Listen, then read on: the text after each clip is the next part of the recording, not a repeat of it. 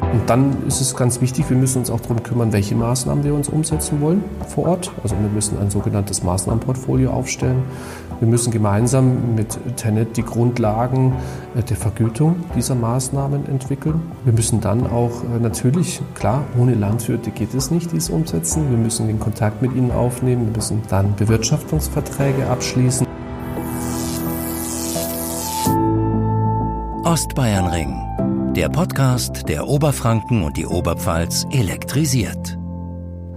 Willkommen zum Podcast Ostbayernring, der Podcast, der Oberfranken und die Oberpfalz elektrisiert. Mein Name ist Ina Isabel Hafke und als Bürgerreferentin des Projekts Ostbayernrings greife ich all diejenigen Themen auf, die für Sie interessant sind oder die Sie an mich herantragen. Und das Thema unserer fünften Podcast-Episode heißt Ausgleichsflächen für die Feldlerche. Und der Ersatzneubau Ostbayernring befindet sich ja mitten im Genehmigungsverfahren. Und damit das Projekt genehmigt werden kann, muss Tenet alle Eingriffe in die Natur und Landschaft mit ausgleichenden Maßnahmen eben kompensieren. Und natürlich sind wir bestrebt, die Beeinträchtigungen von streng geschützten Tierarten so gering wie möglich zu halten. Dennoch sind einige Eingriffe und Störungen eben nicht vermeidbar und so zum Beispiel auch beim Lebensraum für die Feldlerche. Ähm, ja, durch spezielle auf die Feldlerche abgestimmte Kompensationsmaßnahmen möchten wir den Lebensraum des Wiesensbrüters erhalten und auch fördern. Und ähm, für den Ostbayernring sucht Tenet in Zusammenarbeit mit der Bayerischen Kulturlandstiftung Kooperationspartner in der Landwirtschaft welche eben artenschutzrechtliche Maßnahmen für die Feldlerche umsetzen können. Und daher freue ich mich heute ganz besonders, Dominik Himmler von der Bayerischen Kulturlandstiftung bei mir begrüßen zu dürfen.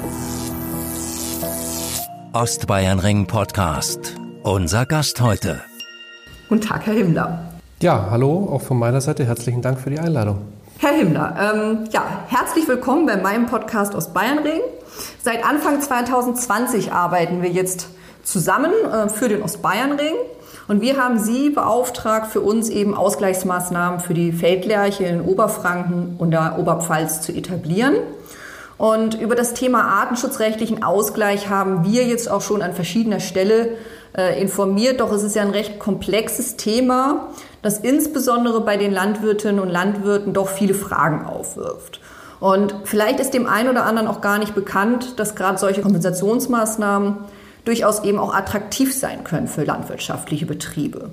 Und ähm, ja, gleichzeitig möchte ich unsere Zuhörerinnen und Zuhörer heute auch über die Bayerische Kulturlandstiftung eben informieren und sie vorstellen, da sie ja in unserem Auftrag dann auch äh, direkt zu den Grundstückseigentümern und Bewirtschaftern in der Region zugehen und ähm, ja, ich hoffe, Sie haben heute ein bisschen Zeit mitgebracht. Ja, natürlich gerne. Super. Ähm, bevor ich mit Ihnen ähm, nachher auf unsere Themen, die ich mir so überlegt habe, zu sprechen komme, stelle ich immer ähm, gerne drei Fragen, ähm, damit wir Sie auch ein bisschen persönlich kennenlernen. Welchen fachlichen Hintergrund haben Sie denn?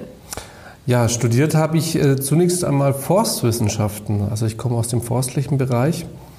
Und ich habe mich aber hier dann spezialisiert eigentlich auf Landnutzungs- Planung, auf Umweltpolitik und Naturschutz.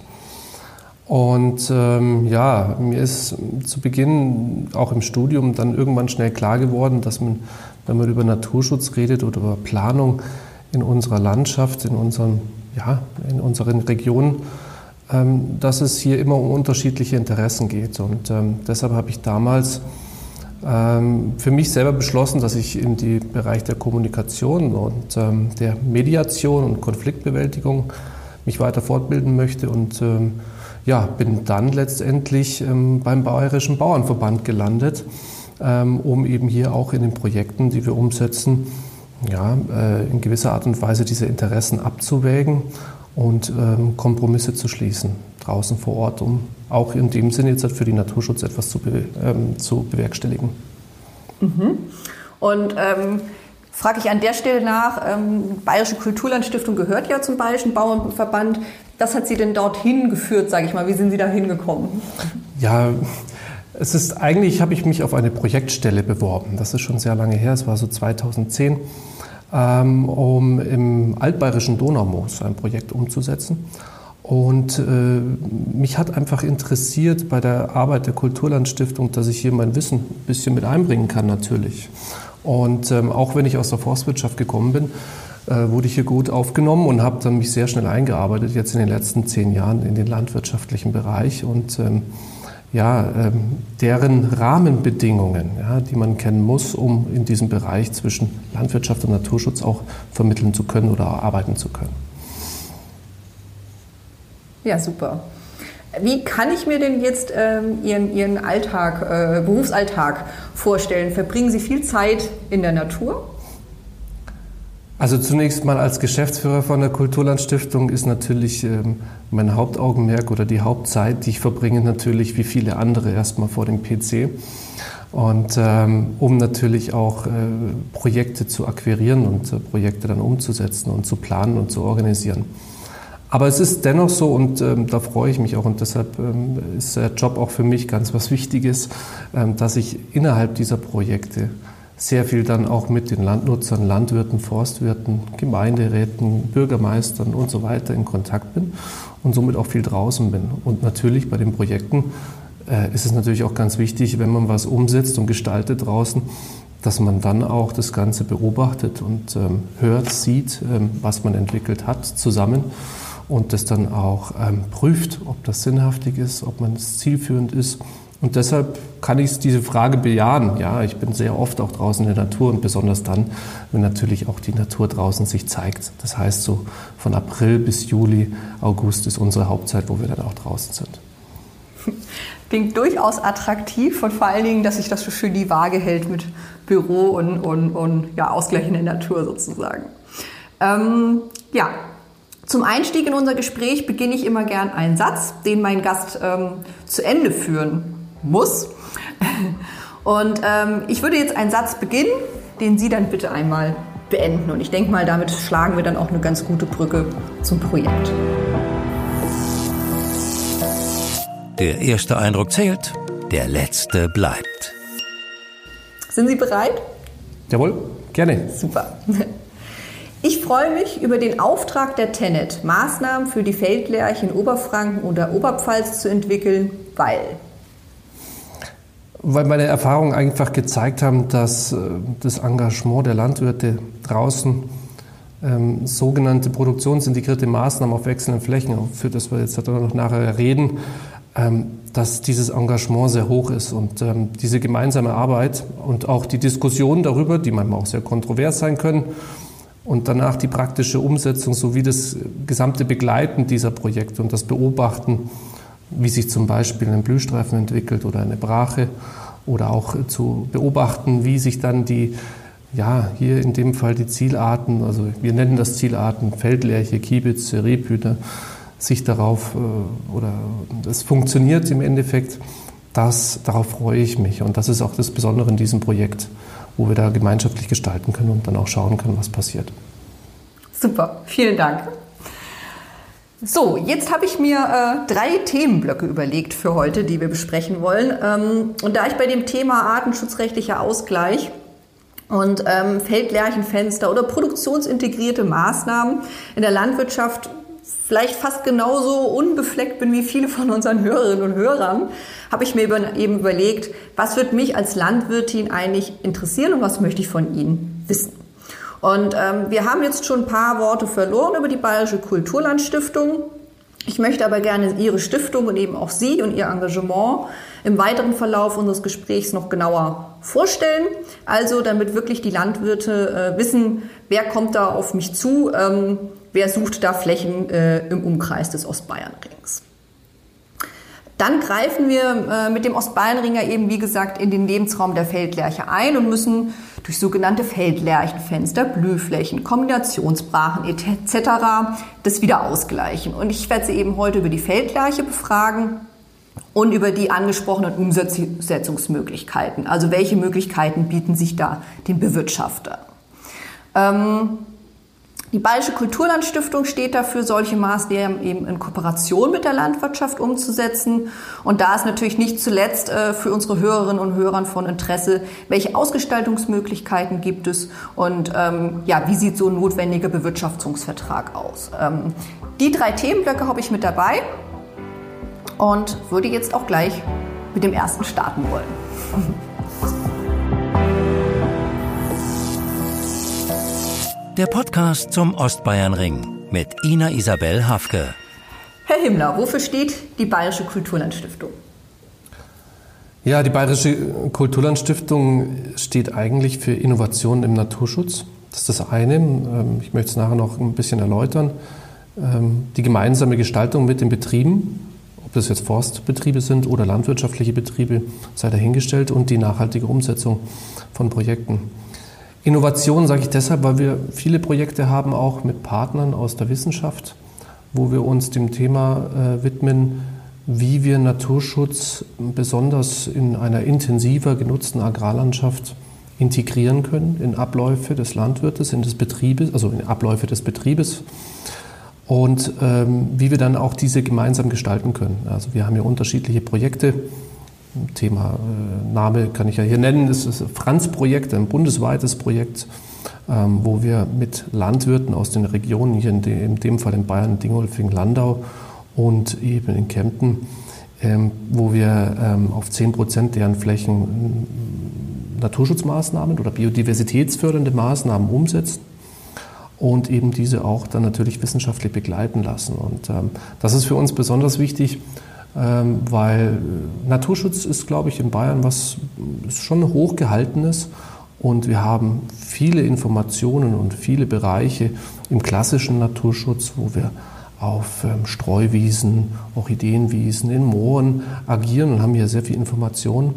Aber wenn es darum geht, dass wir aktiv jetzt äh, in dieser jetzigen Lage auch, wo wir sehr viel über Biodiversität reden, in die Zukunft blicken wollen, brauchen wir auch Konzepte, in der Zukunft in den offenen Agrarräumen, wo einfach auch Landwirtschaft betrieben wird. Und ähm, deshalb ist es da wichtig, dass wir hier unser Wissen auch anreichern. Und dafür stehen wir einfach. Wir brauchen das Wissen, damit wir das dann auch umsetzen können. Und ähm, da komme ich eben dabei, die gemeinsame Gestaltung. Wir entwickeln unsere Maßnahmen oder wir, diese Umsetzung dann immer auf Betriebsebene. Also das heißt, jeder Betrieb ist anders. Ja, ob das ein ökologischer Betrieb ist, ein ein konventioneller Betrieb ist, ein Betrieb mit einer Biogasanlage oder ein Milchviehbetrieb. Jeder ist anders, jeder hat andere Flächen, jeder hat eine andere Historie und deshalb müssen wir einfach auf der Ebene äh, des Betriebes mit dem Betriebsleiter oder mit der Leiterin eben sprechen, um eben dann adäquate Lösungen zu finden. Und wenn wir das dann geschafft haben und diese Konzepte erstellt haben, ähm, dann ist es eigentlich unser Ziel, ähm, langfristig und nachhaltig dieses umzusetzen und auch zu begleiten. Und äh, hierzu äh, gibt es natürlich einzelne Projekte, aber, ähm, aber auch die sogenannten Kompensationsmaßnahmen, über die wir ja heute reden. Und diese sind zumeist äh, immer auf einem Mindestzeitraum von 25 Jahren erstmal festgelegt und auch darüber hinaus. Und das sind Zeiträume, die natürlich eine Langfristigkeit, Nachhaltigkeit absolut bedingen. Und deshalb ähm, ist es eines unserer Schwerpunkte, dass wir hier langfristig für wen auch immer, den äh, Kooperationspartner eben hier diese Begleitung umsetzen. Also mhm. Innovation, gemeinsame Gestaltung auf Betriebsebene und die Nachhaltigkeit sind so die drei wichtigsten mhm. Punkte. Ja, und auch sehr individuell, wenn ich das so richtig, raus, richtig. raushöre. Mhm. Korrekt. Klingt nach viel Erfahrung. Seit wann gibt es denn die Bayerische Kulturlandstiftung? Ja, eigentlich ist die Bayerische Kulturlandstiftung noch gar nicht so alt. Also 2011 wurde sie gegründet und ähm, muss aber dazu sagen, dass wir ähm, in einem Stiftungsverbund sind. Das heißt, wir haben weitere Kulturlandstiftungen in unterschiedlichen Bundesländern Rheinland, Rheinland-Pfalz, Nordrhein-Westfalen, Niedersachsen, Sachsen-Anhalt. Und ähm, hier ist, die sind teilweise schon wesentlich älter als wir. Und, aber alle kümmern sich aus der Perspektive der Landwirtschaft ähm, ähm, um den Naturschutz und ähm, engagieren sich eben in dem Bereich der Integration in landwirtschaftliche Abläufe. Und das ist natürlich ein reichhaltiger Wissensschatz, wo wir gerne auch zurückgreifen und wo wir uns gegenseitig austauschen und natürlich äh, die Innovation weitergeben können. Dann sind Sie, wenn ich jetzt richtig aufmerksam zugehört habe, sind Sie von Beginn an eigentlich bei der Bayerischen Kulturlandstiftung mit dabei. Fast. Ich war nicht bei der Gründung mit dabei. Da, so, das habe ich mitverfolgen können, aber als Geschäftsführer bin ich seit 2014 dabei. Okay. Und was ist Ihr persönliches Anliegen in dieser Funktion? Ja, unser Schwerpunkt in unserer Arbeit, das habe ich vorhin schon ein bisschen genannt, liegt ja ein zum, die, in der Förderung der Kulturlandschaft. Zum einen, aber eben hier unsere Schwerpunkte sind eben hier in den offenen Agrarräumen momentan zu sehen. Und ich habe es vorhin schon gesagt, Feldlärche, Rebhuhn, Kiebitze, Wiesenschaf, Stelzen und so weiter. Alle Arten, die auf diese Art äh, von offenen Räumen und von Agrarlandschaft auch angewiesen sind. Über die Ausformung können wir uns dann noch später unterhalten, wie die ausschauen muss. Die sind leider deutschlandweit auf einem absteigenden Ast. Und äh, ist natürlich klar, dass wir uns darum kümmern wollen mit diesen Maßnahmen. Und äh, es ist nun mal so, dass diese Arten zumeist eben in der intensiven Agrarlandschaft oder intensiver genutzten Agrarlandschaft vorkommen. Und hier gilt es, Brücken zu bauen. Wir müssen diese Innovationen umsetzen, einsetzen und wir müssen hier die Interessen in gewisser Art und Weise ausgleichen. Und ähm, da sehe ich meine persönliche Aufgabe darin, ähm, dass ich ja, und das ist ein hart umkämpftes Feld, muss man ganz offen sagen. Überall, wo auch etwas intensiver gewirtschaftet wird, sind auch größere Städte, die brauchen Flächen. Es ist einfach ein Kreislauf, ähm, der, der sich gegenseitig bedingt und man muss eben hier neue Konzepte und Brücken schlagen, um eben hier diese Agrarlandschaften zu fördern im Sinne eben dieser Offenlandbrüter. Hm. Hilft es Ihnen dabei, dass Sie eine Stiftung des Bayerischen Bauernverbands sind, beziehungsweise können Sie das Verhältnis auch noch mal genauer beleuchten, ähm, wie Ihr Stiftungsverhältnis zum Bayerischen Bauernverband genau ist? Ja gut, Gründerin ist die BBV Landsiedlung im Jahr 2011 gewesen und natürlich ist auch dieses Unternehmen ein Unternehmen des Bayerischen Bauernverbandes. Ähm, in unserem Vorstandschaft ähm, sind Bauernverbandsvertreter auch mit integriert. Das ist ganz klar, auch im Stiftungsrat. Wir haben noch ein Kuratorium, wo wir auch noch Wissenschaft vertreten haben.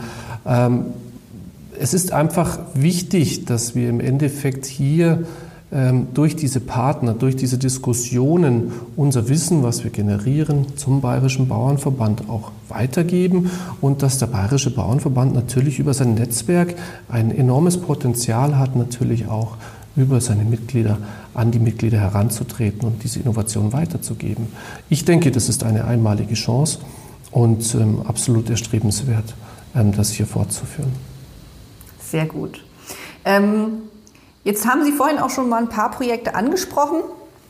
Ähm, können Sie uns vielleicht so die plakativsten oder die, die eindrucksvollsten Projekte als Beispiele nennen, ähm, damit, damit unsere Zuhörerinnen und Zuhörer auch so ein Bild bekommen? Was sind konkrete Projekte im Moment, in denen Sie gerade arbeiten? Also wir haben den einen Schwerpunktbereich Innovation und das sind im, im Endeffekt immer Drittmittelprojekte, wo wir mit einer Idee auf einen Fördermittelgeber zugehen. Das kann vom Bund sein, also das Bundesministerium, kann auch hier das ähm, Umweltministerium sein mit dem Naturschutzfonds. Und ähm, hier im Endeffekt mit Projekten, die dann meistens befristet sind, drei bis vier, manchmal auch zehn Jahre, eben eben ein gewisses Thema umzusetzen. Und äh, da haben wir zwei Projekte momentan, die uns die sehr groß sind. Einmal das Franz-Projekt, was ich vorhin genannt habe. Franz steht eben, ähm, ist ein Akronym für, für Ressourcen, Agrarwirtschaft und Naturschutz mit Zukunft. Ja? Und das ist ja genau das, was ich vorhin gesagt habe. Wir wollen in den intensiv genutzten Gebieten schauen, was wir, wenn wir 10 Prozent äh, der Flächen der Landwirte eben extensivieren im Sinne von Blühstreifen, Brachen, extensiven Ackerbau, Feldlärchenfenster und das ganze Portfolio, was wir nachher noch darüber sprechen können, ähm, was dann passiert. Was passiert auf Betriebsebene? Was kosten solche Maßnahmen bei diesem Betrieb? Was für Herausforderungen gibt es? Ja, wo gibt es Schwierigkeiten? Was funktioniert gut, ja, naturschutzfachlich? Was passiert auch auf der Bewusstseinsebene? Ähm, was lernt man? Ähm, und ähm, das sind, ist ein wichtiges Projekt. Dann haben wir noch ein Projekt, das wird gefördert über den Bayerischen Naturschutzfonds und die Landwirtschaftliche Rentenbank. Das ähm, ist ein Ackerwildkrautprojekt, das heißt Ackerwildkräuter für Bayerns Kulturlandschaft. Die sogenannte Sekitalarten oder ist ein Synonym für Ackerwildkräuter in dem Fall oder Beikräuter sind auch sehr auf dem absteigenden Ast, sage ich. Sie sind sehr viel gefährdet und ähm, es ist einfach so, dass wir ähm, hier, sagen wir mal, das Ganze ein bisschen stiefmütterlich betrachtet haben in der Vergangenheit. Ein Vogel sieht man, ähm, das ist ganz klar, der ist augenscheinlich da, aber wenn man in den Ackerwildkrautschutz das Ganze betrachtet braucht, muss man schon in den Acker meistens hineingehen. Jeder von uns kennt den Klatschmohn, das ist klar, oder die Kornblume. Äh, die schauen gut aus, aber es geht eigentlich vielmehr darum, um diese besonderen Kräuter, die unterhalb des Getreideaufwuchses wachsen, die im Endeffekt den Landwirt auch nicht in seiner Produktion stören. Und ähm, da ist es natürlich auch wichtig, dass wir uns in die Zukunft darum kümmern. Und für uns als Stiftung ist das ein ganz großer Schwerpunkt, weil wir natürlich hier landwirtschaftliche Produktion und Förderung von Ackerwildkräutern in einem haben, weil das Ackerwildkraut ohne landwirtschaftliche Produktion nicht kann. Und der schöne Nebeneffekt ist, wenn man solche Maßnahmen umsetzt, dass man auch der Feldlerche oder dem Rebhuhn was Gutes tut. So, und äh, das sind so diese Innovationsbereiche und dann haben wir natürlich die Ausgleichsmaßnahmen, ähm, die wir langfristig sichern und umsetzen. Und hierzu haben wir uns als Stiftung 2015 im Februar zertifizieren lassen vom Landesamt für Umwelt als sogenannte Ökokonto-Betreiberin. Das bedeutet, dass wir gemeinschaftlich mit Landwirten sogenannte Ökokonten aufbauen. Das sind Flächen, auf denen wir Maßnahmen umsetzen, zum Beispiel eine Streuobstwiese entwickeln oder einen Wald ähm, aufforsten und dann gemeinschaftlich mit dem Landwirt diese Punkte ähm, verkaufen, damit irgendwo anders ein Bedarf, der entstanden ist aufgrund dessen, dass jemand eingegriffen hat in die Natur, ähm, dann eben ausgleichen kann. Ja, und äh, durch diese Punkte. Das ist ein neues System, das 2014 durch die sogenannte Bayerische Kompensationsverordnung möglich geworden ist. Und das ist ein Teilbereich, wo wir langfristig wieder über diesen Zeitraum 25 Jahre, 30 Jahre eben hier ähm, arbeiten. Und zu guter Letzt unser Thema eigentlich, was wir heute haben, die produktionsintegrierte Kompensation auf wechselnden Flächen, weil das eine Besonderheit ist bei uns in Bayern. Die wird in dieser Gesetzesverordnung im Paragraph 9 Absatz 4 und 5 geregelt. Und zwar können wir hier eigentlich, muss man ganz offen sagen, in Bayern eine ganze Besonderheit umsetzen. Und zwar können wir diese Maßnahmen institutionell sichern. Das bedeutet, mhm. dass wir als Kulturlandstiftung dafür Sorge tragen, dass wir ein gewisses Maß und eine gewisse Flächenqualität vorhalten in, über diesen Zeitraum und eben mit den Landwirten gemeinsam Verträge abschließen, ähm, die jetzt nichts primär mit einem Kauf von einer Fläche zu tun haben oder einer Belastung durch eine Grundbuch. Äh, Dienstbarkeit oder eine beschränkt persönliche Dienstbarkeit, sondern durch Bewirtschaftungsverträge und wir versuchen dieses wie ein Perpetuum mobile aufrechtzuerhalten. So, das ist im Endeffekt sind so diese Kernprojekte, ähm, die wir mit der Stiftung umsetzen. Und wie gesagt, die produktionsintegrierte Maßnahmen auf wechselnden Flächen ist mittlerweile nach den letzten ja, fünf Jahren in der Umsetzung ähm, ist der Bedarf immer größer geworden, weil es hier gerade um diese Offenlandarten wie die Feldlerche, das Rebhuhn, Kiebitz, Wiesenschafstelze geht. Haben Sie, haben Sie so einen Daumenwert mit viel, vielen Landwirten, Sie äh, schon Verträge geschlossen haben? Ähm, das, das, variiert. Ähm, und zwar deshalb, weil wir ich werde es nachher noch erklären, auch Rotationsmaßnahmen machen. Aber es sind so zwischen 50 und 80 Landwirte, die wir derzeitig jetzt in den letzten eineinhalb bis zwei Jahren jetzt unter Vertrag genommen haben und die für uns Maßnahmen umsetzen.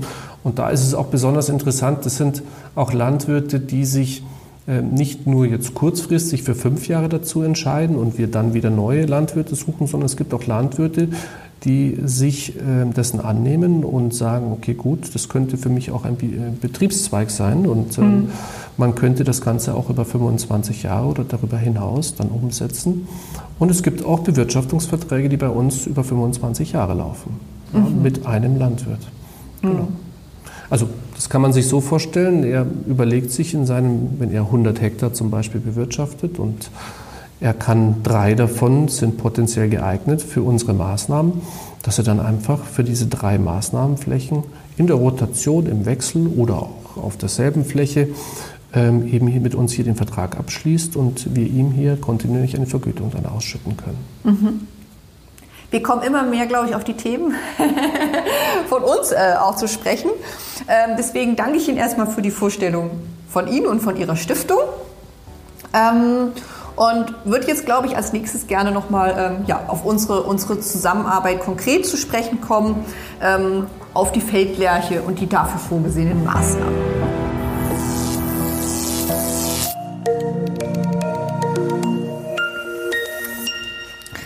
Kommen wir zu unserem nächsten Themenblock. Ähm, was sind jetzt genau Ihre Aufgaben im Zusammenhang mit dem Ostbayernring? Also zu Beginn im Januar, Februar, wo wir den Auftrag bekommen haben, haben wir erstmal eine Analyse gemacht.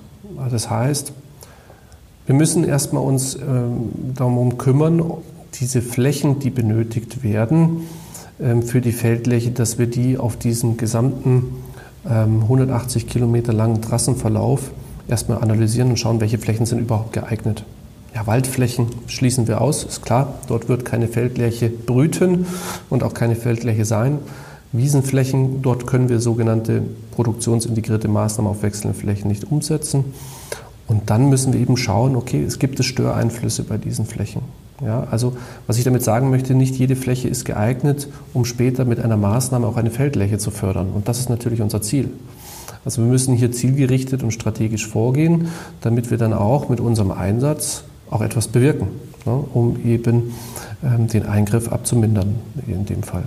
Ja, und dann ist es ganz wichtig, wir müssen uns auch darum kümmern, welche Maßnahmen wir uns umsetzen wollen vor Ort. Also wir müssen ein sogenanntes Maßnahmenportfolio aufstellen. Wir müssen gemeinsam mit Tenet die Grundlagen äh, der Vergütung dieser Maßnahmen entwickeln. Wir müssen dann auch äh, natürlich, klar, ohne Landwirte geht es nicht, dies umsetzen. Wir müssen den Kontakt mit ihnen aufnehmen. Wir müssen dann Bewirtschaftungsverträge abschließen. Und äh, wenn es dann darum geht, dass wir in die Praxis gehen, ja, also da müssen wir zusammen mit den Landwirten die sogenannte Biotop-Ersteinrichtung durchführen. Das heißt, das Einsehen von autochthonen, also regionalem Saatgut. Wir müssen womöglich die ein oder andere Fläche mal vermessen, wo die Maßnahme hinkommt. Ja, und dann, wenn es ums Langfristige geht, sind wir immer dabei, dass wir natürlich als offener als Partner für den Landwirt zur Verfügung stehen. Und so sehen wir uns auch, der sie berät in der Umsetzung, das Ganze begleitet und aber auch dann kontrolliert, ob diese Maßnahmen fachgerecht umgesetzt wurden und ähm, dann auch, äh, ähm, dann auch ähm, dokumentiert werden für den Eingriffsverursacher. Also für Tenet ist es ja auch wichtig zu wissen, nicht nur, wo sollen die Maßnahmen umgesetzt worden, äh, äh, werden, sondern auch, dass sie umgesetzt wurden und dass sie Erfolg hatten. 2019 war die Feldlerche ja auch ähm, beim NABU Vogel des Jahres. Was würden Sie sagen, was macht diesen Vogel so besonders und was so schützenswert? Gut, vorweg, also schützenswert ist immer das, was weniger wird oder rar wird. Ne? Also was ähm, uns Menschen auffällt, dass irgendwann mal weniger wird und vielleicht zu einem Verlust führen würde, werden wir immer in irgendeiner Form äh, fördern und schützen. Da gibt es ja mehrere Arten, die gefährdet sind, ob das der Feldhamster sind oder der Kiebitz. Ähm, das ist jetzt halt im Endeffekt auch für die Feldlerche so. Also man merkt zwar, dass sie jetzt nicht so noch so ganz betroffen ist wie Kiebitz, Rebhuhn und Co., aber es ist ein Abwärtstrend zu vermerken, dem wir aber sehr gut dem wir sehr gut gegenwirken können, auch eben durch derartige Maßnahmen in der Agrarlandschaft. Und das Besondere ist einfach, dass diese Feldlerche ein Kulturbegleiter ist. Also sie ist angewiesen auf den Ackerbau. Sie braucht die Rohbodenstellen, die Ackerkrume, um ihr Nest zu machen. Sie ist was Besonderes, wenn sie den Gesang der Feldlerche, den ich jetzt nicht nachmachen werde, vielleicht können Sie ihn später einspielen, ähm, aber er ist einfach so prägnant und auch das Verhalten ist was ganz Besonderes, dass sie in der Luft steht, ähm, schwirrt, ist ein kleiner Vogel an sich und dann sich wieder stürz, abstürzen lässt im Endeffekt und zu ihrem Nest dann geht, ähm, ist was ganz Besonderes. Ja. Ähm, jetzt haben Sie vorhin schon gesagt, na, logisch, ein, ein Wiesenbrüter wird sich nicht im Wald ähm, aufhalten. Ähm, Aber sie hat wohl recht spezielle Anforderungen auch. Wie sieht denn der perfekte Lebensraum von der Feldlerche aus? Wo fühlt die sich wohl? Ja, der perfekte Lebensraum ist eigentlich, wenn man sich es bildlich vorstellt, ähm, eine Fläche, die womöglich auf einer Kuppe ist, die relativ groß ist, wenig Bäume außenrum hat, wenig Hecken außenrum hat, wenig Wälder hat, keine Hochspannungsmasten, keine Freileitung in dem Sinne, deshalb machen wir auch Kompensationsmaßnahmen und auch ja, keine Gefährdung durch Siedlungsbereiche da sind. Ja. Also eigentlich, wenn man das Wort offene Agrarstruktur nimmt, dann ist es eigentlich sehr bildlich gesprochen. Und das ist auch immer genau das, wo die Feldlerche sich auch immer ähm, aufhält. Weniger in Senken, mehr auf Kuppen, wo sie blicken kann, wo sie aufsteigen kann, wo sie ihr Revier überblicken kann. Und das ist so das Typische, wo die Feldlerche bei uns zu Hause ist. Jetzt ist der Ostballenring ja 185 Kilometer lang und Sie haben schon gesagt, naja, die, die Maste äh, zieht Sie jetzt nicht gerade vor. Hm, wie viel Fläche suchen Sie denn insgesamt äh, im Auftrag von der Tennet entlang des Ostballenrings? Also die Betroffenheit kann man so beschreiben, dass wir insgesamt, also das hat ein Planungsbüro, in dem Fall IFO-Plan und TNL äh, ermittelt, dass es hier sich so um 56 Feldlärchenpaare handelt, um die man sich kümmern soll. Und mh, hm, es gibt jetzt unterschiedlichste Maßnahmen, die auch in ihrer Qualität und äh, Umsetzungskomplexität äh, eine unterschiedliche Wirkung haben auf die Feldlerche. Ja? Und deshalb kann man es pauschal so nicht sagen, wie viel Hektare man benötigt, sondern das ist dann immer wichtig vor Ort abzuschätzen, wie diese Maßnahme im Endeffekt, welche Wirkung sie auf diese Feldlerche vor Ort dann auch haben kann. Ähm, wir gehen davon aus, dass wir so zwischen 30 und 60 Hektar Maßnahmen für Tenet im Endeffekt entwickeln mit den Landwirten zusammen.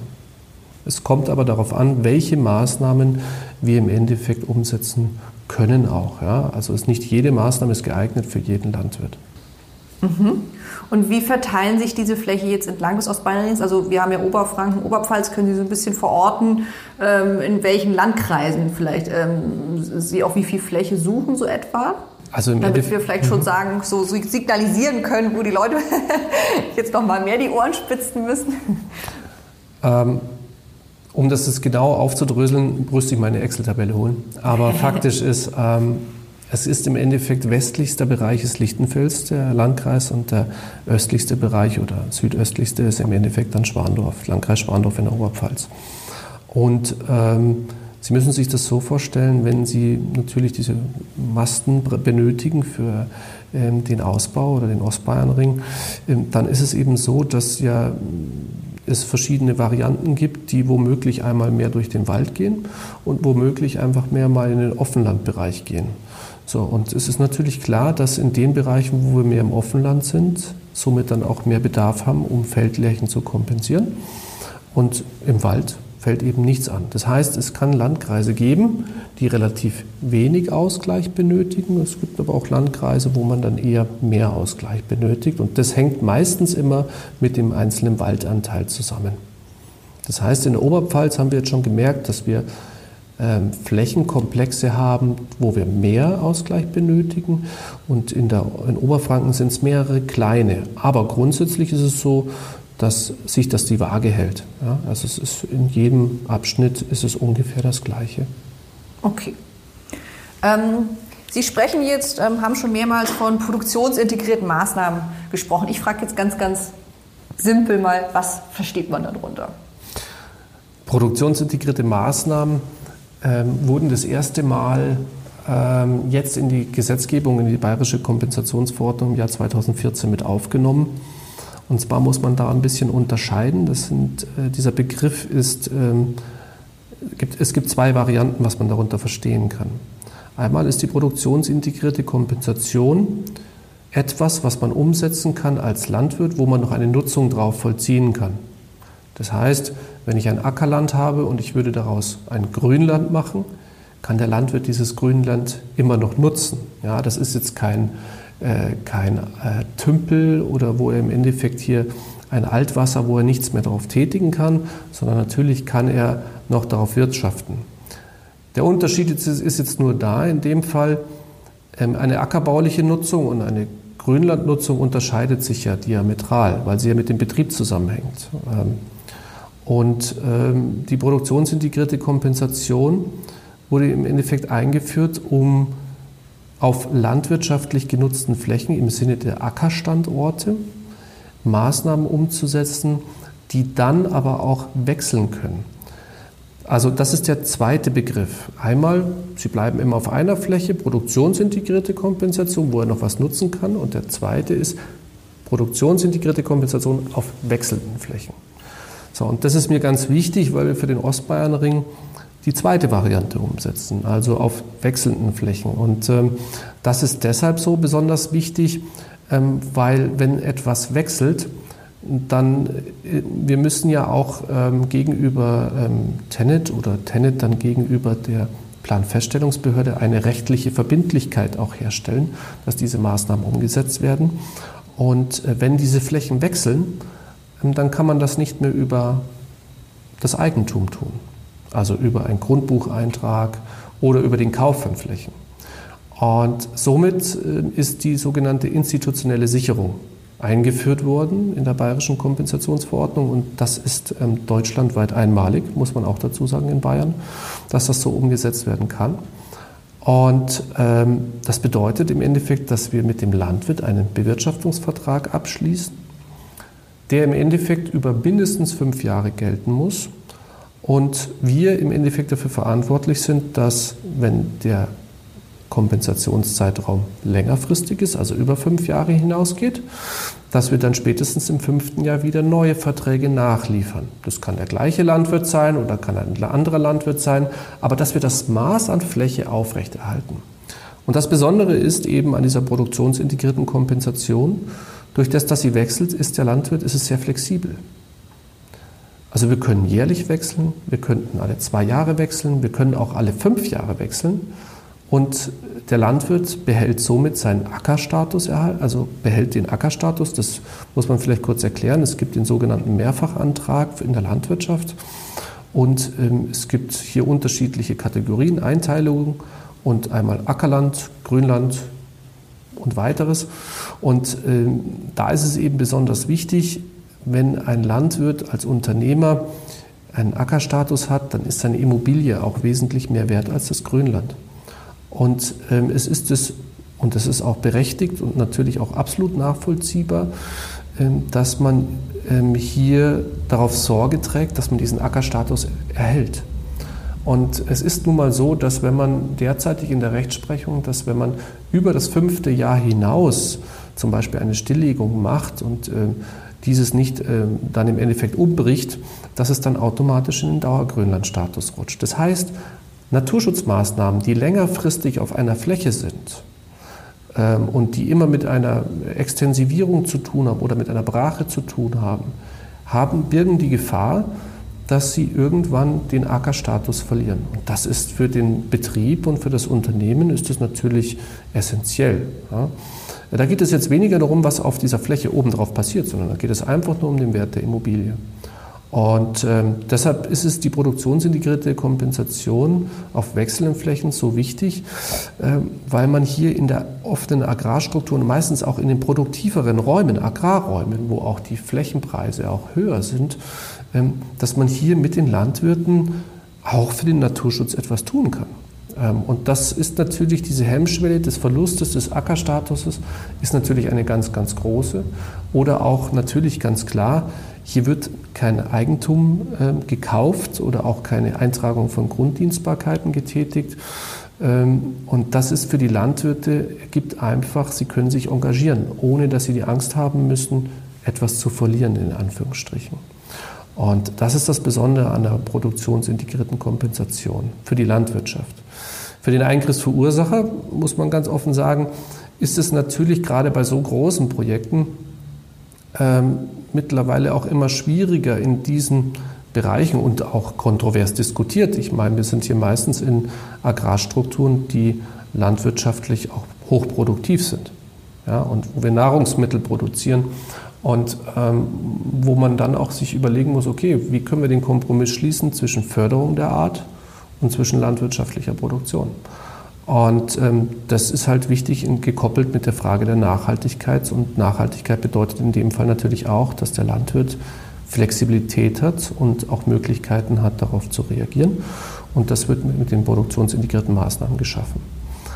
Es bedeutet jetzt aber nicht, dass wir diese Maßnahmen, äh, dass, das, äh, dass es hier nicht in irgendeiner Form eine Sicherung gibt. Also ich hatte es vorhin schon angesprochen. Zum einen ist es der Bewirtschaftungsvertrag, der kontinuierlich nachgewiesen werden muss. Und zum anderen sind wir verpflichtet, als Kulturlandstiftung einen jährlichen Bericht abzugeben, wo die Fläche in der Vergangenheit war, wo die Fläche in diesem Jahr, also in dem Jahr des Berichtes war und wo sie im nächsten Jahr sein wird.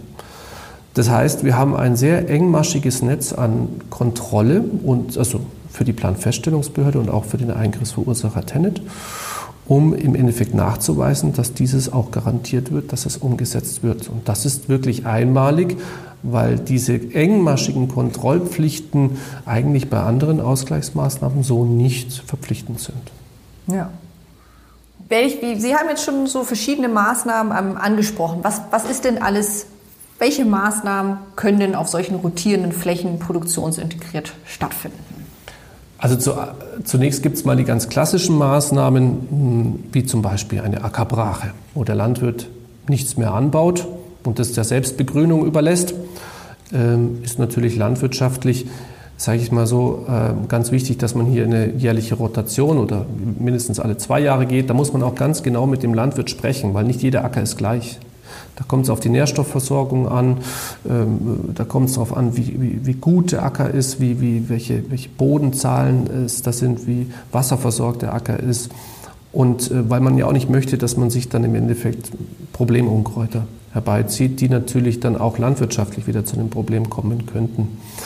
Ähm, dann gibt es die Blühstreifen. Ähm, die Blühstreifen, die kennen wir ja auch grundsätzlich, also als jeder von uns, der draußen in der Agrarstruktur äh, mit dem Fahrrad zum Beispiel fährt, in der Natur sich erholt, Freizeit genießt, sieht ab und zu mal wieder einen Blühstreifen. Allerdings äh, sind diese Blühstreifen, die wir hier umsetzen, etwas anderes. Äh, und zwar sind sie relativ niedrigwüchsig, weil wir ja einen Brutplatz für oder ein Nahrungshabitat, so nennen wir das, und Brutplatz für die Feldfläche generieren wollen. Und sie braucht eher was Lückigeres, was, ähm, was Offenes, was Niedrigwüchsigeres. Also da werden keine Sonnenblumen mit dabei sein zum Beispiel. Und wir werden darauf achten, dass wir regionales Saatgut im Endeffekt verwenden. Das nennt man sogenanntes autochthones regionales ähm, Saatgut. Da sind wir momentan dabei, auch mit Saatgutproduzenten zu sprechen und auch die Abstimmung mit der Regierung zu tätigen, ähm, damit wir hier wirklich ein Wildartensaatgut aus den Regionen haben, was vielfältig ist und was auch eine langfristige Blüte hat. Das ist uns auch ganz wichtig für die Wildbienen, die natürlich auch oder generell die Insekten eine Nahrungsgrundlage zu haben, auch dann für Feldlerche und weitere Arten, ähm, dass man hier dauerhaftig übers Jahr verteilt von März bis Oktober, November hinein einen kontinuierlichen Blütenverlauf hat und eben dann auch es äh, generieren kann, dass man zum Beispiel durch das partielle Mulchen, das bedeutet, dass man die eine Hälfte mulcht in einem Jahr und das andere stehen lässt, dass man dann auch den Insekten, die ihre Eiablage getätigt haben, die Möglichkeit gibt, natürlich im nächsten Jahr dann im Endeffekt auch wieder hier ja, zu schlüpfen und äh, sich zu etablieren zu können. Und ähm, äh, es ist einfach äh, ein ganz wichtiger Punkt, dass wir das so detailliert ausformen und dass wir hier einen ganz äh, großen Augenmerk auf diese qualitative Umsetzung dieser Blühstreifen auch legen. Ja, dann gibt es noch Feldlärchenfenster. Die kennen, glaube ich, auch sehr viele. Das ist im Endeffekt ein Aussparen, ähm, wenn der Landwirt seine Getreide einsät, dass er dann seine Sämaschine kurz anhebt für 20 bis 40 Quadratmeter und dann wieder auf den Boden setzt. Das heißt, dort wird einfach nichts aufwachsen von seinem Getreide und dort kann dann die Feldlärche zum Beispiel landen. Also sie wird dort wahrscheinlich nicht brüten, aber sie landet leichter, weil ja, konventionell oder normalerweise bei uns so der der, der Pflanzabstand so zwischen 10 und 12,5 Zentimeter ist. Und wenn das Getreide etwas höher ist, dann kann die Feldlärche dort nicht mehr landen. Und ähm, deshalb macht man diese Feldlärchenfenster. Und bei uns ist es so, in dem Projekt wird es so sein, dass wir diese immer in Kombination mit einem Blühstreifen oder mit einer Brache machen können. Ähm, es gibt noch die Maßnahme extensiver Ackerbau. Die ist uns sehr, sehr wichtig, weil ähm, viele Landwirte ja auch äh, zum Beispiel Futtermittel brauchen für ihre Tiere. Und ähm, hier können wir eine Maßnahme macht, dass der Landwirt äh, für diese Maßnahme eben auf ähm, Herbizide und Düngung verzichtet und äh, den Saatreihenabstand etwas aufweitet auf 25 cm oder sogar auf das Dreifache, auf 37,5 cm. Und er bekommt eben dann auch unterschiedliche Vergütungssätze, weil er natürlich einen unterschiedlichen auch Ertrag dann überhaupt noch von der Fläche nehmen oder fahren kann, sagt man so im, im, im Fachjargon. Und ähm, diese Maßnahme ist eben besonders interessant. Ich hatte es vorhin schon mal kurz anklingen lassen, ähm, weil man hier eben Ackerwildkräuter auch ähm, entwickeln kann, die natürlich gleichzeitig wieder ähm, Wildbienen, Insektenreichtum fördern, weil sie mit ihrer Blüte im Endeffekt integrieren äh, im Getreidefeld und die Feldlerche somit auch durch diesen weiten Reihenabstand optimale Brutverhältnisse und Brutplätze finden kann. Das sind so die klassischen Maßnahmen und was natürlich ganz besonders gut ist, wenn man diese Maßnahmen miteinander kombinieren kann. Also das heißt, dass man immer in irgendeiner Form zum Beispiel einen Blühstreifen hat und dass man dann eine Rotation mit dem Landwirt gestalten kann, die zum Beispiel einmal rechts den extensiven Ackerbau, dann im nächsten Jahr links oder eben in Kombination mit einem Brachestreifen, dass man das ähm, umsetzt vor Ort. Und dann haben wir wirklich äh, wirkliche Besonderheiten und auch äh, gute äh, Voraussetzungen, um für die Feldfläche ja was zu machen. Wenn Sie jetzt ist ja ein ganz bunter Strauß und wenn ich jetzt, ähm, wenn Sie jetzt auf mich zukommen, weil ich Landwirtin bin, die schöne geeignete Fläche auf einer Kuppe hat ähm, ähm, und Sie sagen so, meine Flächen sind geeignet. Ähm, wie viel Mitspracherecht habe ich? Was kann ich jetzt sagen? Aus diesem bunten Strauß kann ich mir das und das vorstellen?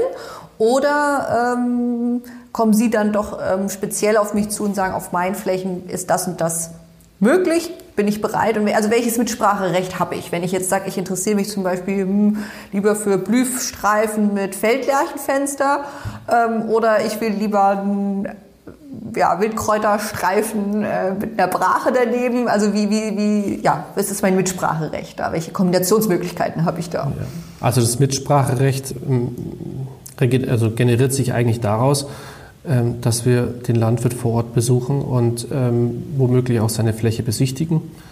Ähm, wenn es möglich ist für ihn natürlich. Er arbeitet ja normalerweise jetzt hat, äh, äh, ist ja, ist ja bei der Getreideernte und so weiter, mhm. aber die Zeit findet sich immer wieder und ähm, dann ist es eben wichtig, gemeinschaftlich zu analysieren, okay, was ist auf dieser Fläche möglich. Natürlich haben wir einen Blick für diese Flächen. Also Sie haben jetzt gerade eben die Kuppenlage gesagt, das ist jetzt kein Wald in der Nähe, es ist auch keine Straße in der Nähe. Dann könnte der Landwirt womöglich von diesen Maßnahmen jede auswählen. Ja. Man muss natürlich ein gewisses Mindestmaß. Also zum Beispiel sind äh, Blühstreifen und Ackerbrachen sind immer zwölf Meter breit, Minimum. Ja. Also darunter werden wir nicht gehen, außer es gibt ähm, die Situation, dass ein Landwirt andere Maschinen hat dass man darauf Rücksicht nimmt, aber das sind so die Mindestmaße. Und ähm, das ist natürlich dann auch wichtig zu schauen, okay, wenn jetzt eine Fläche 200 Meter lang ist und wir machen einen 12 Meter Streifen, dann hätten wir 2400 Quadratmeter. Ähm, manchmal kann es aber sein, dass es sinnvoll ist, diesen Blühstreifen dann auch auf 15 oder auf 21 Meter zu machen. Ja, um, ähm, aber da muss man schauen, wie das auf der Fläche ist und was der Landwirt möchte. Vielleicht möchte er auch die gesamte Fläche als Blühfläche dann machen. Das wäre ja auch möglich. Also hier haben wir schon ein großes Mitspracherecht, aber wir haben natürlich in der Erarbeitung gemeinschaftlich mit ihm gibt es natürlich womöglich auch mal Flächen, ähm, die eine Randlage haben zu einem Wald. Und natürlich ist es so, dass wir die Mittel gezielt einsetzen müssen. Und ich könnte ihm jetzt an der Randlage zum Wald ihm jetzt nicht den extensiven Ackerbau bis direkt an den Wald hin fördern. Das ist natürlich klar. Oder bezahlen. Das ist ja keine Förderung, eine Vergütung. Ähm, sondern ich muss natürlich dann schauen, okay, welcher Teilbereich dieses Ackers äh, kann auch das Ziel bewirken. Ja? Und, ähm, ähm, und das ist natürlich, das erarbeiten wir zusammen mit dem Landwirt. Und deshalb ist das Mitspracherecht eigentlich relativ groß. Und zu guter Letzt ist es ja auch nur ein Angebot von uns. Ja, ein Angebot zur Zusammenarbeit, zu einem gewissen Vergütungssatz etwas zu generieren. Und der Landwirt kann auch sagen, er möchte das nicht. Das ist uns ganz, ganz wichtig, weil und da ähm, gibt es unterschiedlichste Gründe und das ist völlig in Ordnung. Und ähm, ja, das sind so die elementarsten die elementarsten Dinge, die wir einfach gemeinschaftlich mit ihm besprechen. Jetzt haben Sie ja vorhin auch viel von wechselnden Flächen gesprochen und Sie haben schon gesagt, der Landwirt kann auch sagen, ein Jahr, drei Jahre, fünf Jahre. Gibt es da irgendwelche Grenzen? Also wie kann man festlegen, wie man Flächen rotieren lässt? Also die Flächenrotation ist, ähm, ist was ganz Besonderes, auch vom Handwerk im Endeffekt, weil ähm, da ist der Landwirt steht im Mittelpunkt. Der Landwirt hat ja eine gewisse Bewirtschaftungskultur, ich sage mal im Sinne von Fruchtfolge. Also er baut mal Mais an, er baut mal Winterweizen, Wintergerste, Sommer, Sommergetreide und so weiter, unterschiedliche Früchte an. Und ähm, wenn jetzt ein Landwirt bei uns ähm, mehrere Flächen potenziell hat oder die wir analysiert haben, wo er mit uns zusammenarbeiten könnte, dann wäre es theoretisch möglich zu sagen, wir wechseln den Blühstreifen jährlich. Es wäre auch möglich zu sagen, wir machen die Brache jährlich Wechsel. Oder wir sagen, den Blühstreifen machen wir fünf Jahre und wechseln dann erst. Wichtig dabei ist, dass wir uns die Maßnahme anschauen, deren Wirkung und aber mit dem Landwirt besprechen, was kann zum Beispiel dein Boden ähm, auch aushalten, oder was heißt aushalten, oder was ist das Sinnvollste für deinen Boden. Es gibt landwirtschaftliche Böden, wo man ohne Probleme ähm, den extensiven Ackerbau langfristig auf einer Fläche machen kann. Aber das sind Böden, die wirklich ganz mager sind, nährstoffarm sind, ähm, wo der Getreideanbau auch eher dann mehr in den Hintergrund rückt, weil man eh wenig produzieren kann. Ähm, auf diesen Flächen kann man auch mal längerfristig eben verweilen. Wenn aber der Boden etwas hochwertiger ist ja, und nährstoffreicher ist, dann überlegt es oder ist es sinnvoll, dass man sich darüber ähm, Gedanken macht und es auch mit dem Landwirt bespricht, ähm, ähm, dass man sagt, diesen extensiven Ackerbau sollten wir rotieren lassen, damit man dann zum Beispiel einer Verunkrautung mit eben wir nennen es Beikräuter von der Stiftung, sind für uns keine Problemunkräuter. Aus landwirtschaftlicher Sicht sind es Problemunkräuter. Aber ähm, dass man eben hier Arten, die man dann später nur noch schwerlich wegbekommt, wieder für die landwirtschaftliche Produktion, damit man die überhaupt nicht in, in, in eine Form eben zulässt. So, und deshalb ist es wichtig, mit dem Landwirt die Flächen zu besprechen und die Möglichkeiten zusammen zu erarbeiten, was können die Flächen und wer soll es denn nicht wissen als der Landwirt? Wir wissen es nicht, mhm. das ist klar, wir mhm. kommen jetzt erstmal von außen, kennen die Flächen noch nicht, aber der Landwirt kennt seine Flächen ganz genau. Und deshalb werden wir demnach auswählen, welche Maßnahmen umsetzbar sind und welche auch wann wie rotieren können. Wichtig ist nur, wenn sie rotieren, müssen wir das Ganze Minimum erstmal auch über fünf Jahre beschreiben.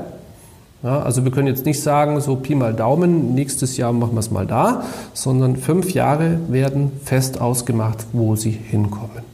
Genau. Und das ist das Besondere, weil der Landwirt dann auch in seiner Fruchtfolge schauen kann, äh, wie mache ich das auf welchen Flächen, damit ich auch immer genügend zum Beispiel Getreide habe für meine Tiere zum Futtermittelproduktion, ähm, um das Ganze umzusetzen. Ja. Okay. Aber dann habe ich Sie eben auch richtig verstanden. Ich muss jetzt als Landwirtin nicht Angst haben, dass mir meine Landwirtschaft verunkrautet durch Wildkräuterstreifen oder Blühflächen. Ja, diese Angst besteht immer. Und das ist, kann ich auch nachvollziehen, weil ähm, man eben es augenscheinlich des Öfteren auch in der Natur draußen sieht, wenn man eben längerfristig auf einer Fläche nichts mehr tut. Das ist einfach die Natur, die erobert sich das Ganze wieder. Und man hat eben dann eben im Nachgang, wenn man so eine Fläche wieder in Bewirtschaftung nimmt, einen hohen Herbizideinsatz. Und das wollen wir ja auch nicht. Das ist äh, nicht äh, Sinn und Zweck der Sache, dass wir kurzfristig Naturschutz machen und danach wieder eliminieren. Das ist ja auch nicht unser Ding, sondern es geht ja wirklich darum, in dem Konzept zu erarbeiten, wie können wir dem Ganzen, der, wie können wir das in der Waage halten. Wie können wir hier den Ausgleich schaffen? Und natürlich ähm, sind dann eben mit dem Landwirt zu beschreiben, welche Maßnahmen umgesetzt werden können. Und wir hatten bislang, muss ich ganz offen sagen, noch nicht Probleme, dass wir ähm, hier starke Beikräuter hatten, die zu, einem, zu einer Problematik führen. Und wir sind da auch gesprächsbereit. Wenn es dann mal, wenn wir nach zwei Jahren oder nach drei Jahren sehen, wenn ein Blühstreifen zum Beispiel, wir haben einen Vertrag über fünf Jahre und nach zwei bis drei Jahren ergibt sich dort etwas, ein kleiner Herd an Beikräutern, die eher unerwünscht sind, dass man sich das auch anschaut und dass man dann eine Lösung dafür findet. Ja, vielleicht findet man ja eine Ersatzfläche, wo wir dann ausweichen können, die auch potenziell geeignet ist. Und diese Flexibilität haben wir und das schätzen die Landwirte auch. Also wenn ich mich jetzt als Landwirtin, wenn Sie mich jetzt überzeugt haben und ich sage, ja, ich gehe so einen Fünfjahresvertrag mit Ihnen ein, was sind dann meine Rechten und was sind aber auch meine Pflichten? Also die, die Pflichten sind natürlich ganz klar. Wir beschreiben im Endeffekt wie eine Maßnahme auszusehen hat und wo sie umzusetzen ist. Und ähm, als Beispiel könnte man hier nennen, dass ein Blühstreifen ähm, umgesetzt werden muss, Minimum von 15. März bis zum äh, 15. Juli.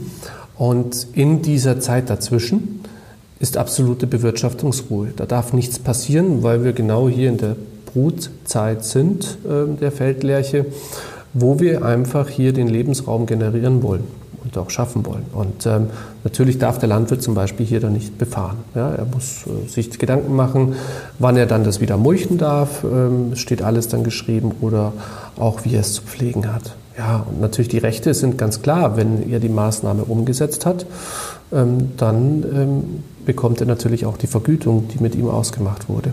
Ist natürlich logisch. Ja. Und ähm, auch Rechte wie, ähm, was macht man, wenn es zu einer Irritation kommt, wie zum Beispiel Unkräuter, wie kann man da, äh, darauf reagieren, wie ist der Ablauf, ähm, was sollte man melden uns, wie sollte man mit in, uns in Kontakt stehen, das wird im Endeffekt in so einem Vertrag geregelt.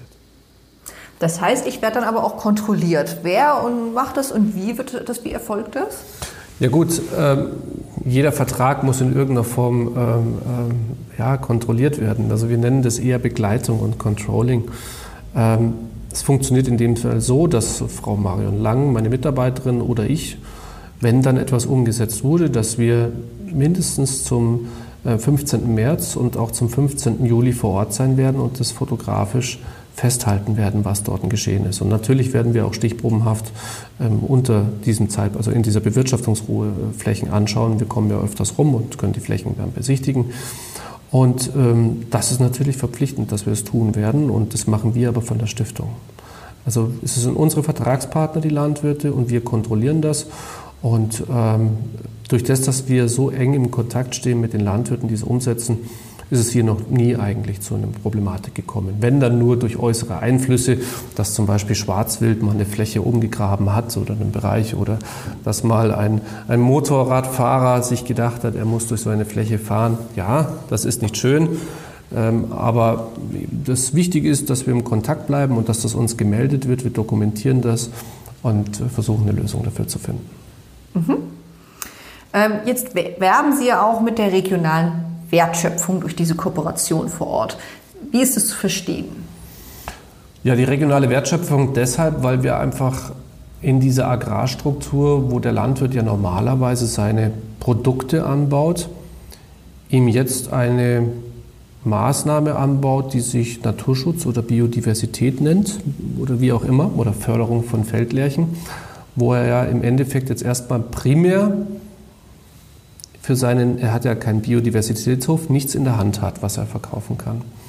Und äh, aus unserer Perspektive ist es so, dass diese Vergütung immer so gestaltet werden muss, dass es ähm, dass natürlich das, was er normalerweise ersetzt und seine Mehraufwendungen dann auch ähm, ähm, äh, abgeltet. Und ähm, deshalb sagen wir, die Wertschätzung, äh, Wertschöpfung bleibt in der Region, weil wir eben direkt am Eingriffsort mit den Landwirten vor Ort arbeiten und die Landwirte sich hier ein weiteres Standbein aufbauen können. Also wenn die Landwirte möchten, können sie auch in manchen Bereichen 25 Jahre mit uns zusammenarbeiten und das in ihren Betriebsablauf integrieren. Und somit ist es eine Wertschöpfung, die natürlich in dieser Kette vor Ort gebunden ist und auch zur Verfügung steht. Klingt sehr interessant und Sie haben jetzt auch schon ein paar Mal das Wort Vergütung in den Mund genommen. Deswegen, ähm, das wird, denke ich mal, unser Thema, nächster Themenblock sein. Eine Frage so zum Schluss noch von diesem Themenblock. Ähm, dienen diese ganzen Maßnahmen jetzt wirklich nur der Feldlerche oder auch anderen Tieren?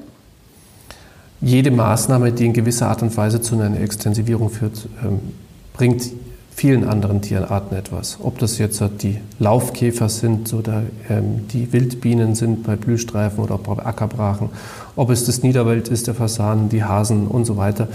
Ähm, es gibt, eigentlich profitiert jede Artengruppe davon. Bis auf die Fische. Das freut mich zu hören, dass eben wir auch jetzt, äh, damit mit so einem Projekt auch die Biodiversität fördern und ankurbeln können. Ähm, ja, bevor wir zum nächsten Themenblock kommen, ähm, habe ich immer drei Fragen im äh, Gepäck, die Sie jeweils nur mit Ja oder Nein antworten dürfen. Ähm, insofern würde ich jetzt gerne mit Ihnen zu meinem Spiel äh, kommen, die verflixten Fragen.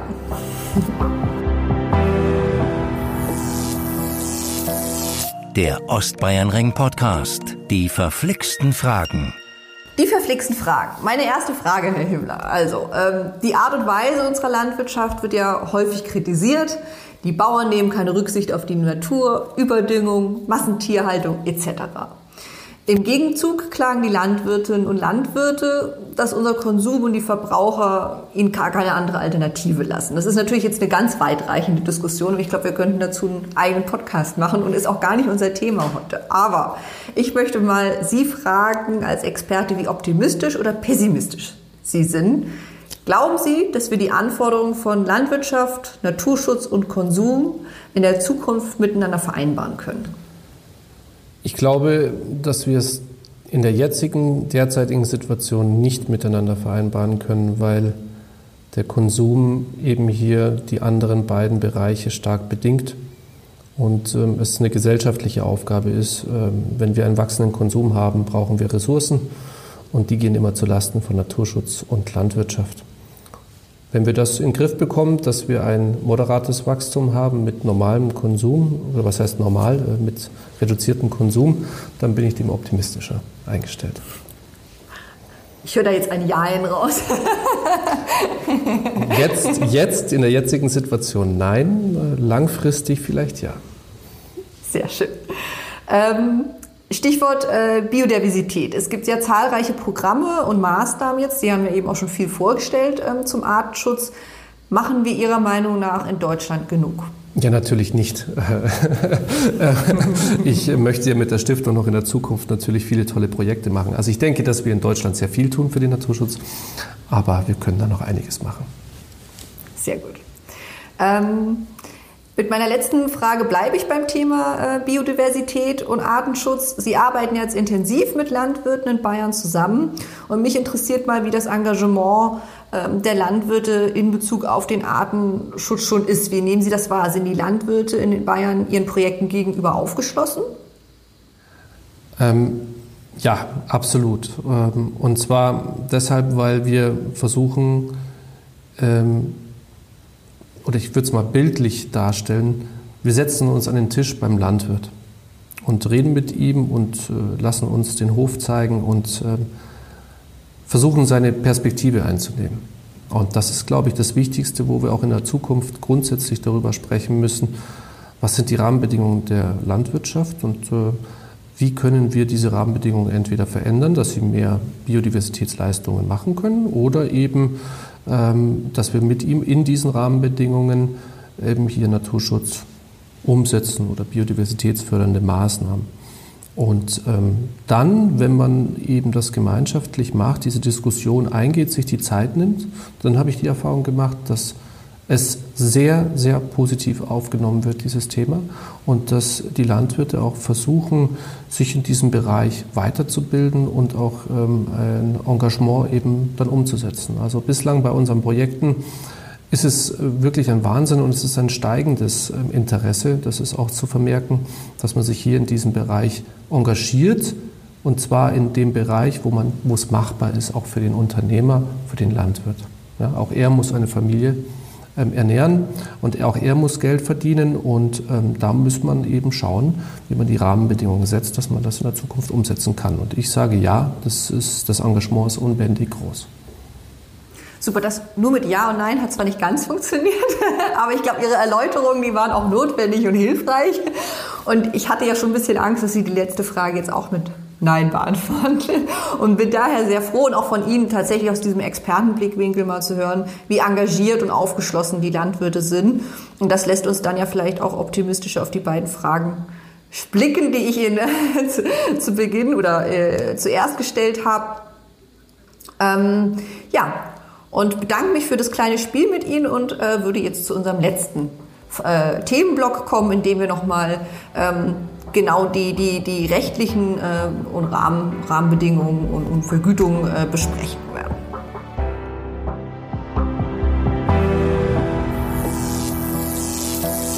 Der Podcast zum Ostbayernring mit Ina Isabel Hafke.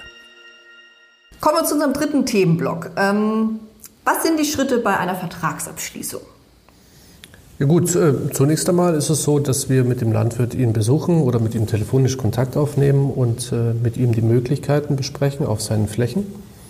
Und ähm, dann werden wir im Endeffekt die Flächen vor Ort womöglich, wenn er die Zeit hat, besichtigen. Ähm, dann werden wir den Vertrag erstellen. Wir werden die Anhänge, also das sind sogenannte Maßnahmenbeschreibungen und eben Übersichtskarten, wo die Maßnahme umgesetzt werden soll, in welchem Rotationsschema zum Beispiel auch, ähm, werden wir dann die Anlagen fertig machen und werden dies ihm versenden und dann kommt es zum Vertragsabschluss. Und muss ich dann noch zu einem Notar gehen und wird mir dieser Aufwand dann auch entschädigt? Ja, der Notar entfällt, weil ähm, es gibt nichts, was wir beim Notar zu besprechen hätten, weil wir einen Bewirtschaftungsvertrag zwischen der Kulturlandstiftung und dem Landwirt machen. Und insofern ist es so, dass wir auch keine Eintragung einer beschränkt persönlichen Dienstbarkeit brauchen oder einen Flächenverkauf. Das entfällt. Das ähm, ist ganz wichtig und ähm, somit gibt es hier keine Aufwendungen für einen Notar. Also der, genau der Unterschied ähm, eigentlich zur Eintragung unserer Dienstbarkeit, die wir für den Maststandort benötigen. Genau. Ähm, Sie haben vorhin schon gesagt, ähm, fünf Jahre muss ich mich mindestens äh, vertraglich binden, darunter geht nichts? Das ist vollkommen korrekt. Und zwar ähm, würde das dazu führen, wenn wir es kurzfristiger machen, dass wir nicht mehr aus der Vertragsgestaltung oder Vertragsakquise herauskommen würden. Wir müssten dann jährlich wieder Landwirte suchen und so weiter und wir brauchen Planungssicherheit. Und ähm, diese fünf Jahre sind daraus auch entstanden. A, natürlich, weil es rechtlich gefordert ist, aber B, sind diese fünf Jahre auch für den Landwirt ein überschaubarer Bereich.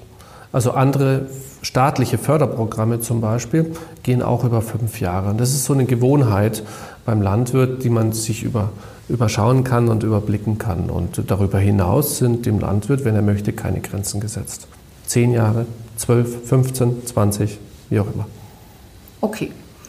Ähm, und ich schließe den Vertrag mit Ihnen oder mit der Tenet ab? Der Vertrag wird mit uns geschlossen. Wir kontrollieren sie auch später. Wir möchten von Ihnen oder wir sind im Auftrag von Tenet unterwegs oder beziehungsweise werden die institutionelle Sicherung umsetzen für Tenet und deshalb sind wir diejenigen, äh, mit denen uns oder der Vertrag auch geschlossen wird.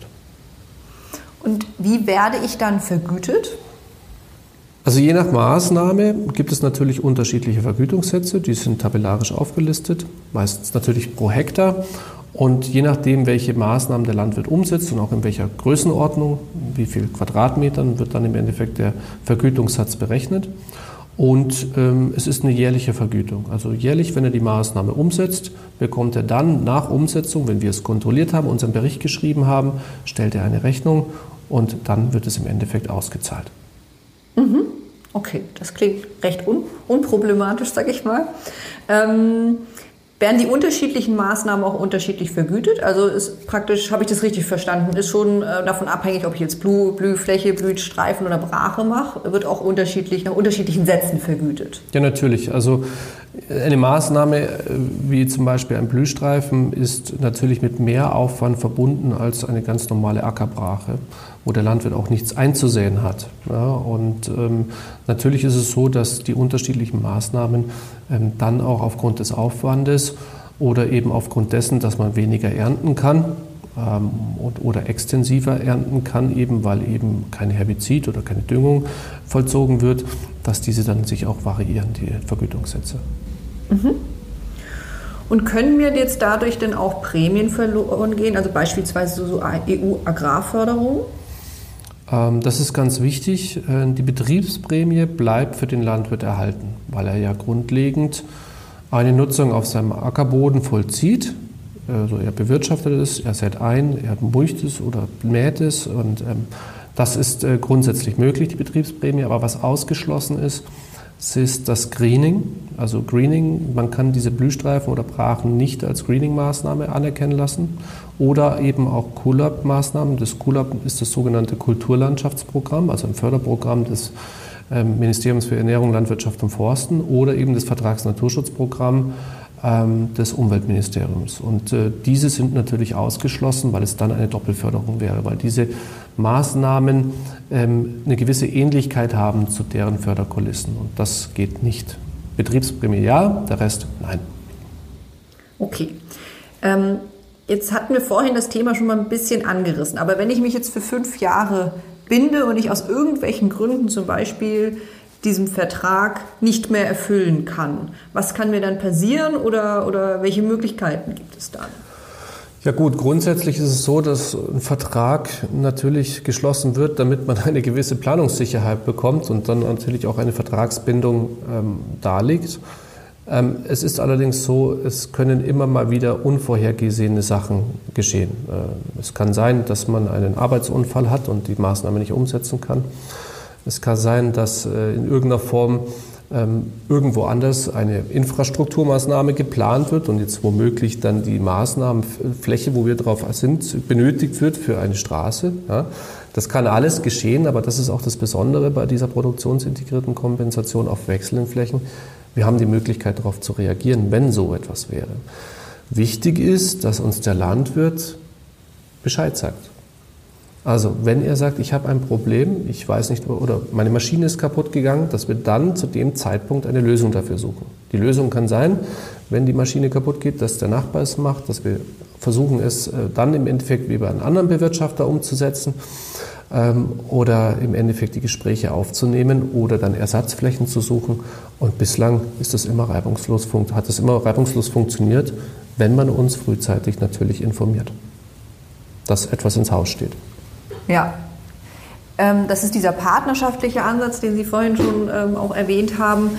Ähm, wie kann ich mir das auch vorstellen? Die, die Verträge ähm, erklären Sie in einem persönlichen Gespräch. Kommen Sie jetzt ähm, demnächst auf, auf die Landwirte zu? Ja, de facto habe ich jetzt für nächsten Dienstag, den 2. Juni, die ersten Gespräche ausgemacht, dass ich auf die Landwirte, also auf einige Landwirte zugehe und ich ihnen das erkläre. Man muss ja auch dazu sagen, und das ist auch ganz wichtig, ähm, es ist kein Selbstläufer, das müssen wir ganz offen auch so ansprechen. Also es ist was Neues. Ähm, es ist deshalb was Neues, weil wir hier eben Maßnahmen machen über diese Bewirtschaftungsverträge, die auch Ausgleichsmaßnahme genannt werden. Ja, und normalerweise verbindet man eine Ausgleichsmaßnahme immer mit einer Grundbucheintragung, mit einer absoluten dauerhaften Extensivierung auf der Fläche. Aber die ist ja nicht geeignet jetzt primär für die Feldlärche. Und deshalb ist es was Neues, was wir hier umsetzen, gemeinschaftlich eben hier über Tenet. Und die Landwirte müssen sich hier adäquat informieren können, ähm, dass sie sich diesem ganzen komplexeren Regelwerk womöglich ähm, ähm, eben hier ja, kundtun und äh, sich da das Wissen aneignen, damit sie dann danach auch dahinter stehen können und das auch sauber umsetzen können. Und deshalb nehmen wir uns mhm. da die Zeit und gehen dann direkt auf die Leute zu.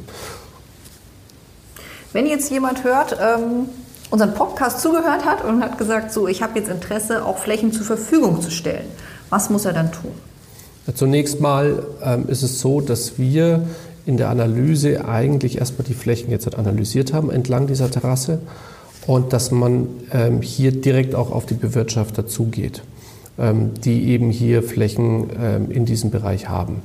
Ähm, das heißt, ich sage es ganz offen, wenn Landwirte in dem Bereich von 500 Meter Abstand oder auch 1000 Meter Abstand um diesen Mastbereich, um diesen Trassenbereich eben ähm, sind und die hier in dieser offenen Agrarstruktur sind, wie ich es beschrieben habe, dass man eben hier frei weg von Bäumen, Kuppen, ähm, weg von Infrastrukturmaßnahmen, dann sollen Sie sich gerne bei uns melden. Prima. Herr Himmler, ich glaube, wir haben ausführlichst ähm, über die Ausgleichsmaßnahmen der Feldlerche, die ganzen Rahmenbedingungen gesprochen. Ähm, bleibt mir auch nur zu sagen, dass ich hoffe, dass Sie auf viele Interessenten stoßen und dass Sie viel Erfolg haben bei der Flächensuche. Ähm, bevor ich mich bei Ihnen verabschiede, möchte ich Ihnen die Ostbayernring-Gretchen-Frage stellen. Das ist die Frage, die ich jedem Gast stelle. Zugegebenermaßen ist das vielleicht für Sie nicht ganz einfach, weil Sie natürlich ähm, nicht so intensiv in die Planung involviert sind äh, von diesem Leitungsprojekt und auch noch, uns noch gar nicht so lange begleiten. Trotzdem ähm, möchte ich Sie fragen. Der Ostbayernring Podcast. Die Gretchenfrage. Und zwar, welche Planungssituation entlang des Ostbayernrings ist für Sie die herausforderndste und warum? Die herausforderndste ist für unsere Aufgabenstellung diejenige, dass wir eben einen sehr langen Korridor haben, ähm, wo wir auf die Landwirte zugehen. Und das ist natürlich sehr arbeitsintensiv.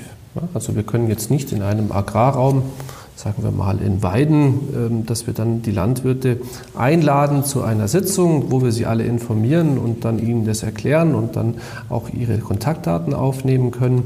Ähm, das können wir jetzt nicht tun. Und äh, zusätzlich äh, ist es so, dass ähm, Corona natürlich auch noch hier durch die Ausgangsbeschränkungen oder die Einschränkungen jetzt grundsätzlich dazu beigetragen hat, dass man, wenn man diese Sitzungen machen könnte, sie jetzt in der Vergangenheit nicht umsetzen konnte.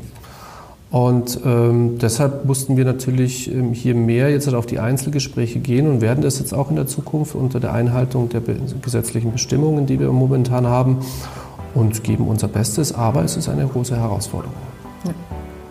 Dann wünsche ich nochmal trotz dessen viel Erfolg.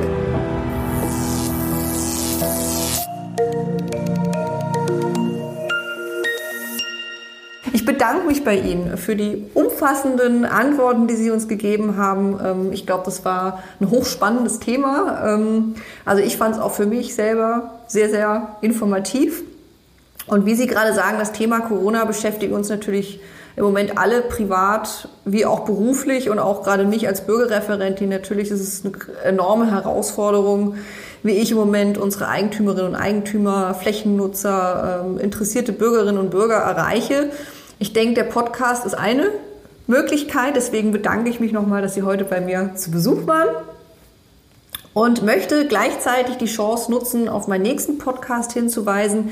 Da werde ich nämlich den, die Ansprechpartner des Bürgerdialog Stromnetzes zu Besuch haben, wo ich gerade auch auf das Thema Informationsveranstaltungen in Corona-Zeiten eben auch noch mal ein bisschen beleuchten werde. Und insofern ähm, dürfen auch Sie wieder äh, das nächste Mal höchst gespannt sein. ähm, ja, ich danke Ihnen, Herr Himmler. Vielen Dank, dass Sie da waren. Herzlichen Dank auch von meiner Seite.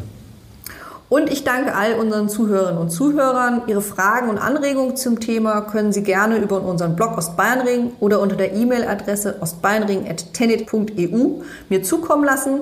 Und gleichzeitig können Sie sich natürlich auch auf der Homepage der Bayerischen Kulturlandstiftung unter www.bayerischekulturlandstiftung.de über mögliche Projekte und Kooperationen informieren. Ich freue mich. Ich melde mich bald mit meiner nächsten Sendung, in der ich den Bürgerdialog Stromnetz zu Gast habe und ich sage wie immer, seien Sie höchst gespannt.